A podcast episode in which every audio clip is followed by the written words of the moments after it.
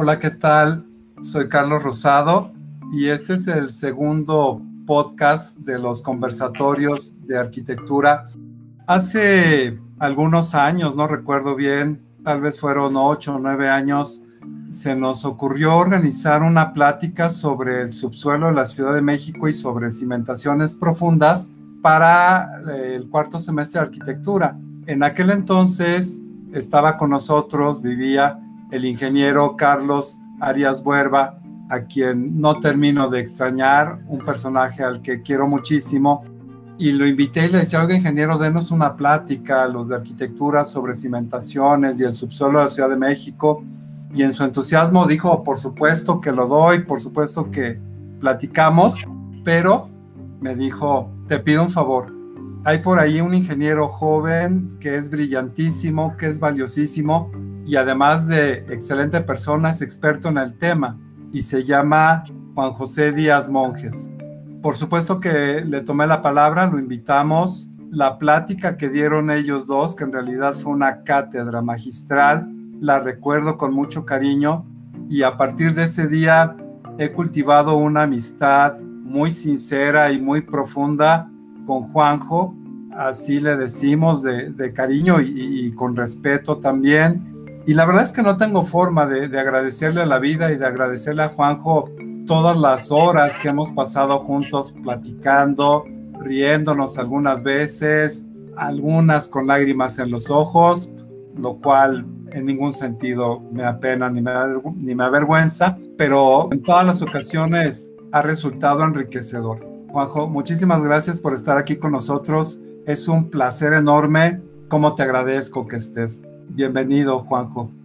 Querido Carlos, bueno, pues es que ante esa presentación cualquier cosa que yo pueda decir es solamente agradecer igual ese momento en el cual pues el ingeniero Arias nos, nos puso en contacto para, como dice la película de Casablanca, el inicio de una gran amistad.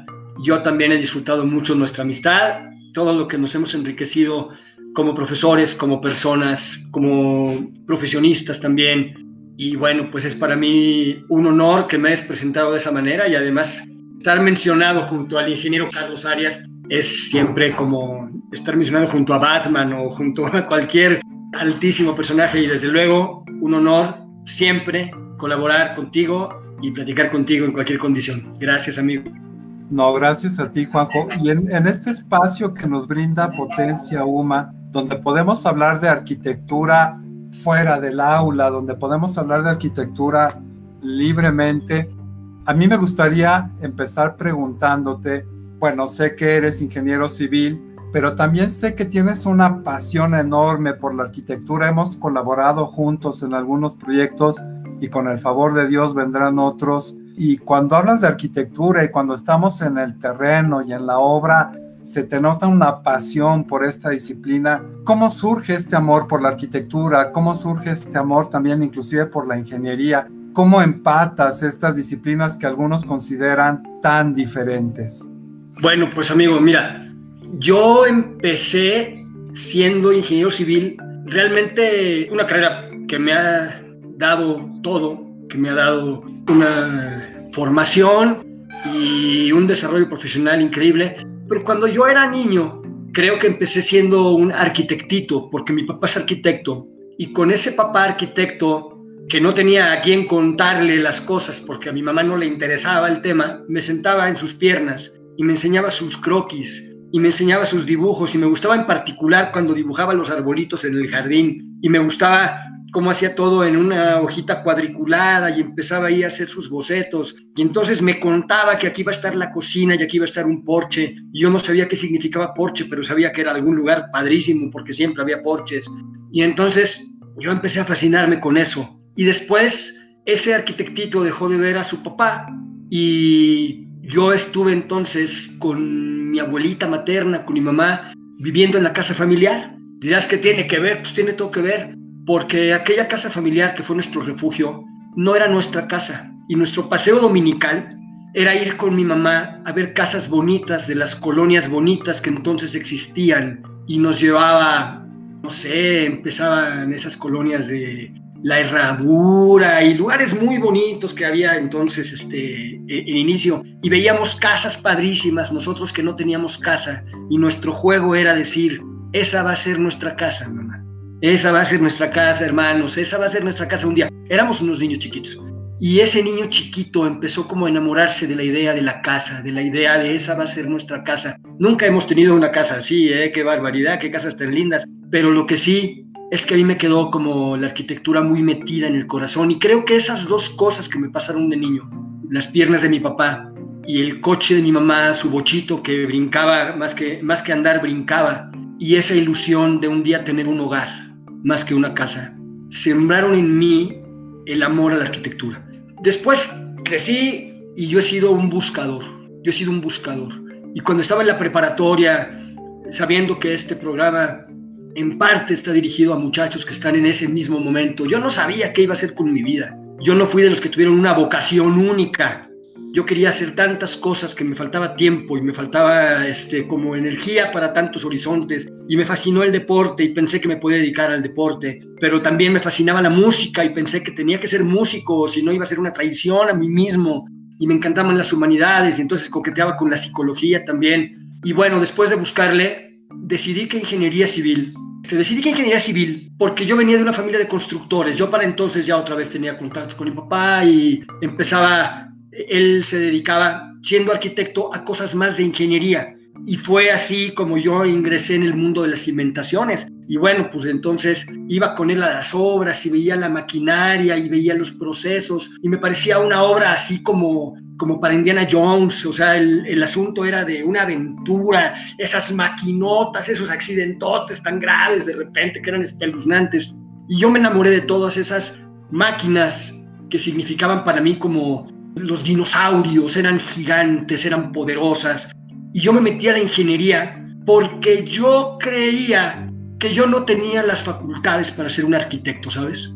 A pesar de lo mucho que me gustaba la música y de lo mucho que me gustaba el arte, yo veía que mi papá era un fantástico dibujante, mi hermano que también empezó arquitectura y luego se dedicó a las letras, era un fantástico dibujante y yo la verdad era un torpe dibujante que lo que hacía era casitas con un jueguito que era en aquel entonces se llamaba Idema, eh, o había también el Exin Castillos, ahora creo que son los Megablocks, pero bueno, el caso es que yo jugaba a hacer casitas, pero no me quedaban así como que muy bonitas. Y entonces yo me metí en ingeniería civil porque era yo en la prepa muy bueno para matemáticas y para física, y entonces dije, bueno, me gustan las obras, me gustan las máquinas, me gustan las matemáticas, la física, me metí en ingeniería civil. En ingeniería civil, la ingeniería civil me llevó a estudiar una maestría en mecánica de suelos, de repente sucede el sismo del 85 y entonces eso me enamora y me espanta de las estructuras y entonces me meto a estudiar un doctorado en mecánica de suelos, en interacción del suelo con la estructura y en sismología, tema que me ha fascinado toda la vida, la mecánica de suelos, la sismología.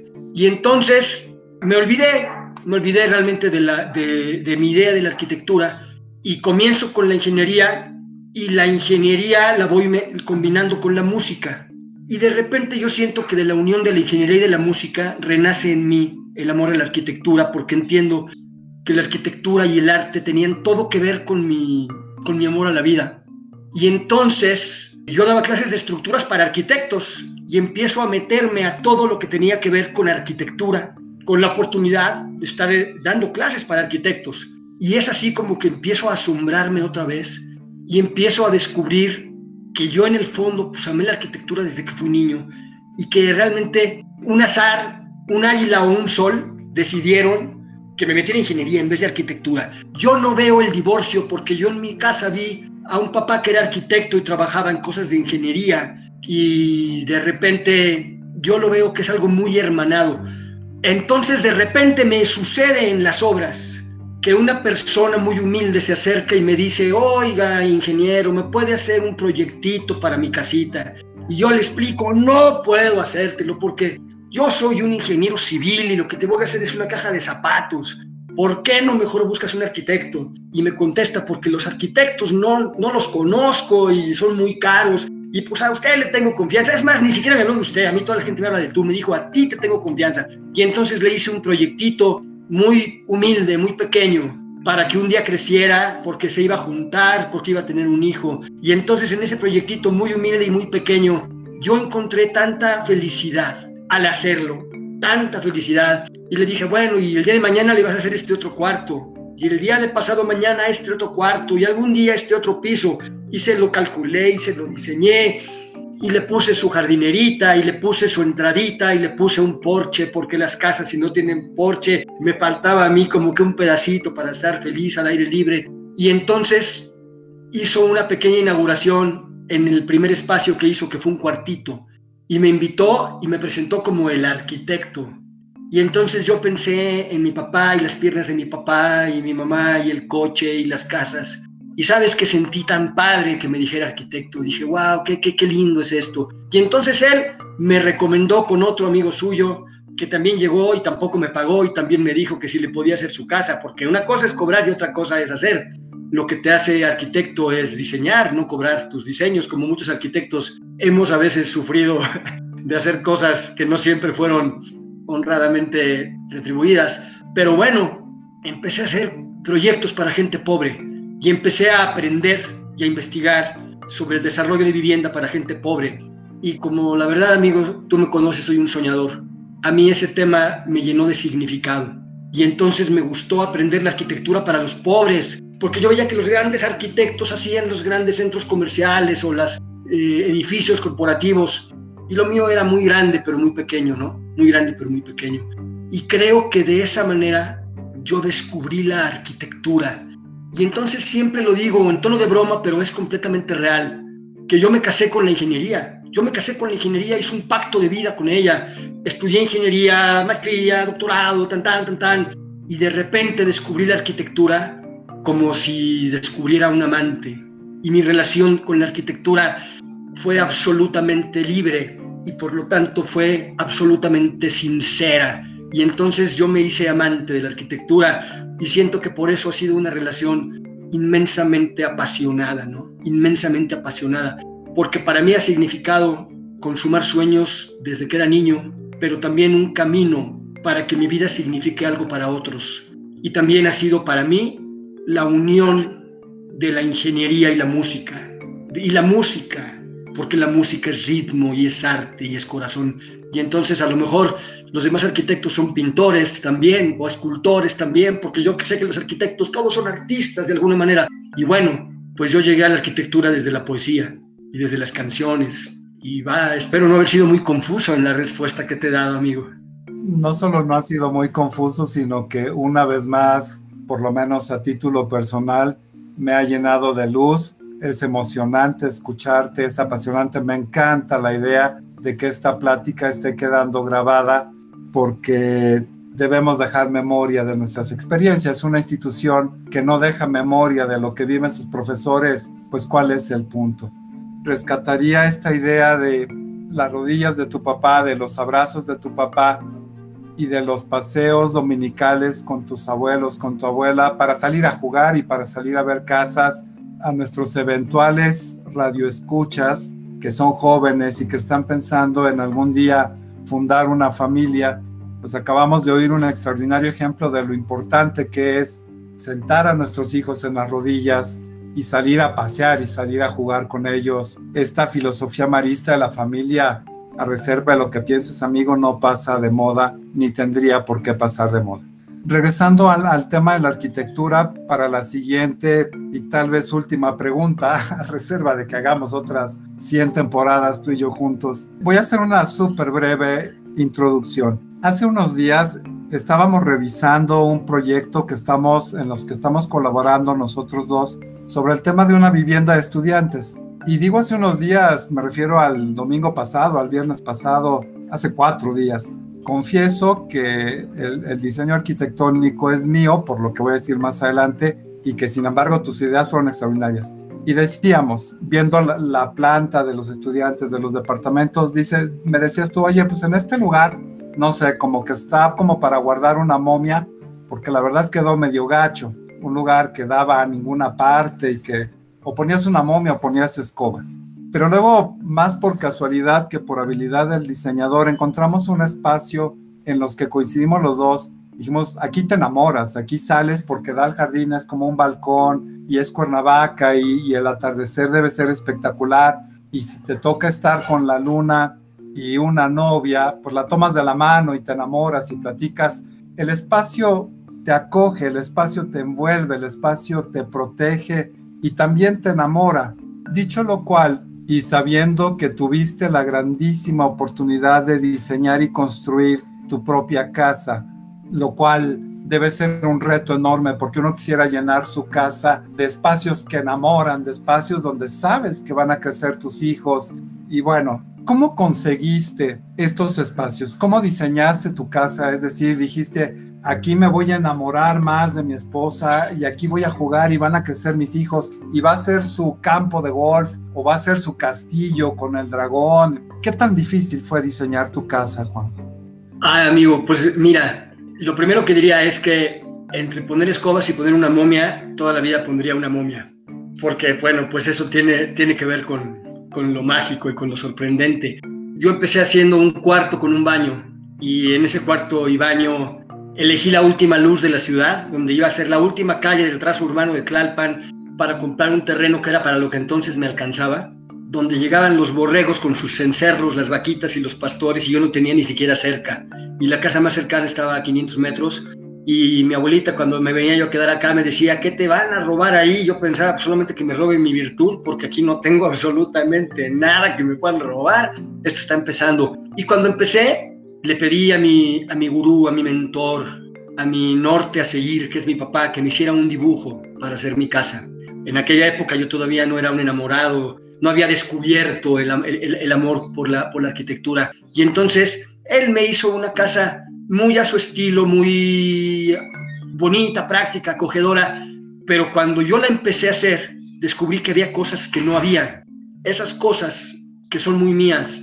En la casa en la que yo crecí, eran puros viejitos. Y en la azotea había un cuarto secreto. Y en ese cuarto secreto los niños nada más podíamos subirnos a sacar ropa vieja, pelucas, bastones, aparatos inservibles.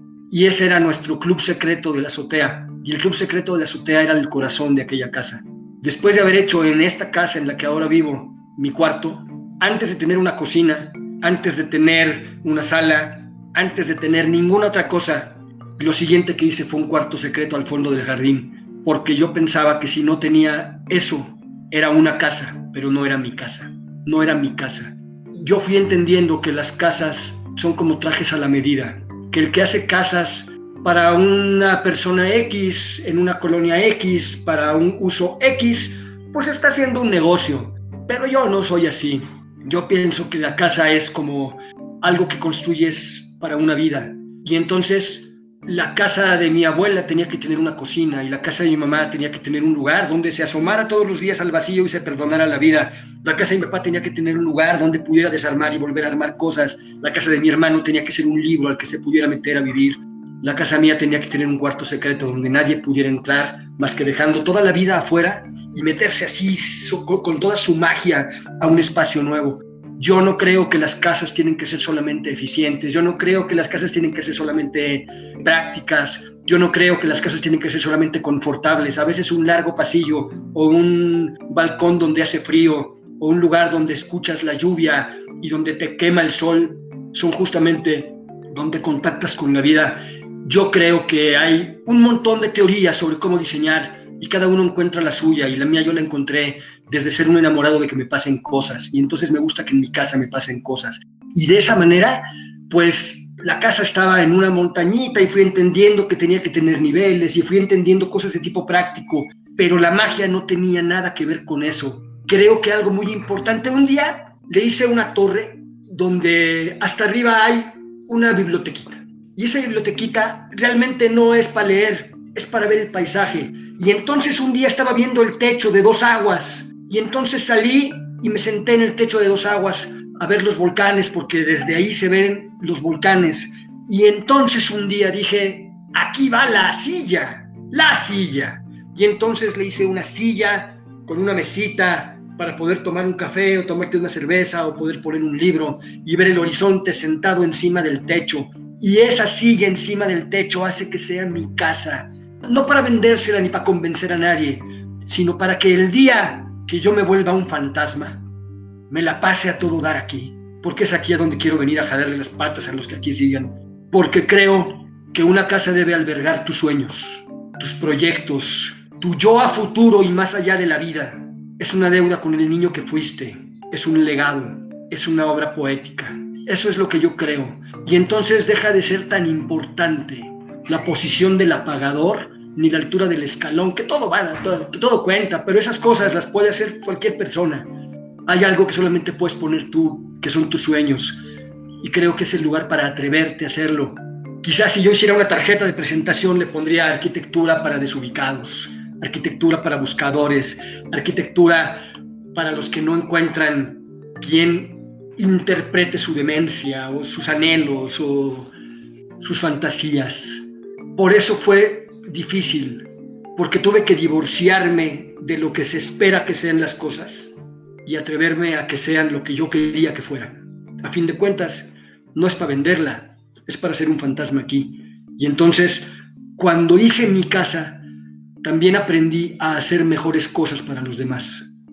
Pero primero tenía como que convencerlos de que no hicieran su casa pensando en llenarle el ojo al vecino, sino su corazón, Espero no haber sido tan confuso tampoco esta vez. Acabamos de escuchar una respuesta sobre cómo diseñar una casa que debería de estar a partir de hoy en todos los libros de teoría de la arquitectura. Una respuesta llena de pasión, de alegría, de magia, en la que efectivamente no existe la arquitectura como comercio, como algo utilitario del que se trata de ganar dinero, sino se habla de de magia, de, espacios que no están pensados para nada más que, por ejemplo, sentarse a contemplar, poner la silla y, contemplar la vida y pensar después, al momento de trascender, de espantar a los inquilinos futuros. El tiempo, insisto, es extremadamente cruel con nosotros. No da tiempo de una pregunta más. Si acaso de preguntarte, Juanjo, a estos muchachos que ahorita están pensando en si estudiar o no arquitectura, porque la crisis, porque no hay dinero, porque en la Ciudad de México no hay terrenos, en fin. Y antes de despedirnos, ¿qué les recomendarías, Juanjo? ¿Qué les dirías a los muchachos de bachillerato? Yo les recomendaría que le den una oportunidad a sus sueños. Es muy triste ver a un muchacho cortarse solo las alas si de por sí la sociedad va a atentar contra tus alas, no te las cortes tú. Date una oportunidad, busca el camino. Decía Nietzsche que el que tiene un porqué encuentra cualquier cómo. Yo pienso, y esto no lo pensé yo, lo leí y me fascinó en el libro de los miserables de Víctor Hugo. Lo más importante que el trabajo le da a la vida es significado. Esa frase a mí me causó, pues me, me, grabó, me grabó, porque me ha tocado convivir con muchachos que están, como estuve yo en la preparatoria, sin saber para dónde jalar, viendo todos los días un letrero que dice, no gritas, no corres, no empujes, ¿qué vas a estudiar? ¿Qué vas a estudiar? ¿Qué vas a estudiar? Híjole, qué presión, qué presión, qué angustia, qué estrés, y en medio de la crisis, y de qué vas a trabajar y te vas a morir de hambre. ¿Cómo te vas a morir de hambre? Si tienes la preparatoria terminada, ni que fueras tarado, te vas a morir de hambre. Tienes dos manos, tienes un cerebro, tienes creatividad. Si te vas a morir de hambre, te ibas a morir de hambre con la arquitectura, sin arquitectura y haciendo lo que te diera la gana, porque lo que eres es una persona sin ganas de hacer las cosas. En un país donde falta gente con ganas de trabajar y gente honrada, si tú eres trabajador y honrado, no te vas a morir de hambre. Busca tu camino, encuentra tu camino. La arquitectura es una carrera completa. Yo no soy arquitecto de origen, yo me enamoré de ella, pero la arquitectura tiene para el científico, tiene para el técnico, tiene para el que quiere hacer negocio, tiene para el constructor, tiene para el diseñador, tiene para el que quiere ser artista. La arquitectura tiene un poco para todos. Si es tu camino, y si no es tu camino, busca el tuyo. Pero si es tu camino, síguelo y no escuches a nadie porque la gente habla desde el miedo, la gente habla desde la preocupación y hay una diferencia enorme entre decidir por una preocupación y decidir por un sueño, por un anhelo, porque es tu única vida. Para que tu vida te salga bien, date una oportunidad. Lo peor que te puede pasar es que descubras que sí te ibas a morir de hambre porque definitivamente no tenías ganas. Bueno, pues entonces búscate otra cosa. No tienes que estudiar nada. Si tu objetivo en la vida es ganar dinero, la neta, pues creo que no, no, no es esa la razón por la cual se deciden las cosas. Me gusta la frase de Víctor Hugo, lo que el trabajo le da a la vida es significado, es la oportunidad de que tu vida signifique algo para ti, es un regalo que le vas a dar al ser que eres, al ser que fuiste, al ser que vas a ser y a los que vengan después, el valor para luchar por ti. Si tu camino es este, sigue este, si tu camino es otro, sigue otro. Pero el que sigas, sigue lo movido por un alto deseo, por un alto sueño, y no por de qué vas a comer, o sea, por Dios, algo vas a comer. Hasta la gente mala, hasta la gente floja, hasta la gente mentirosa come. Por Dios, no te, no te preocupes de eso. Preocúpate, mira hacia el cielo, no mires hacia el suelo. Ese sería mi consejo, amigo, así súper honrado. Que hablen con ellos mismos, que se escuchen a sí mismos y que luchen por ellos y por sus sueños. Porque si no, no se lo van a perdonar. Espero no haber sido confuso. Muchas gracias, Juanjo. Esto es apenas una minúscula parte, una pequeñez de lo que ofrecemos en la Escuela de Arquitectura de la Universidad Marista. Con esta misma pasión nos escuchan en las aulas, con esta misma pasión compartimos la disciplina de la arquitectura y por supuesto que nos encantaría que nos hicieran llegar sus comentarios al correo electrónico dígalo arroba potenciauma.com. Nos encantará leerlos. Y Juanjo, públicamente, por supuesto, agradecerte y, invitarte a que nos acompañes en un segundo capítulo que es imposible compartir todo lo que traemos dentro en 20, 25 minutos. Muchas gracias, Juanjo. Seguimos en contacto.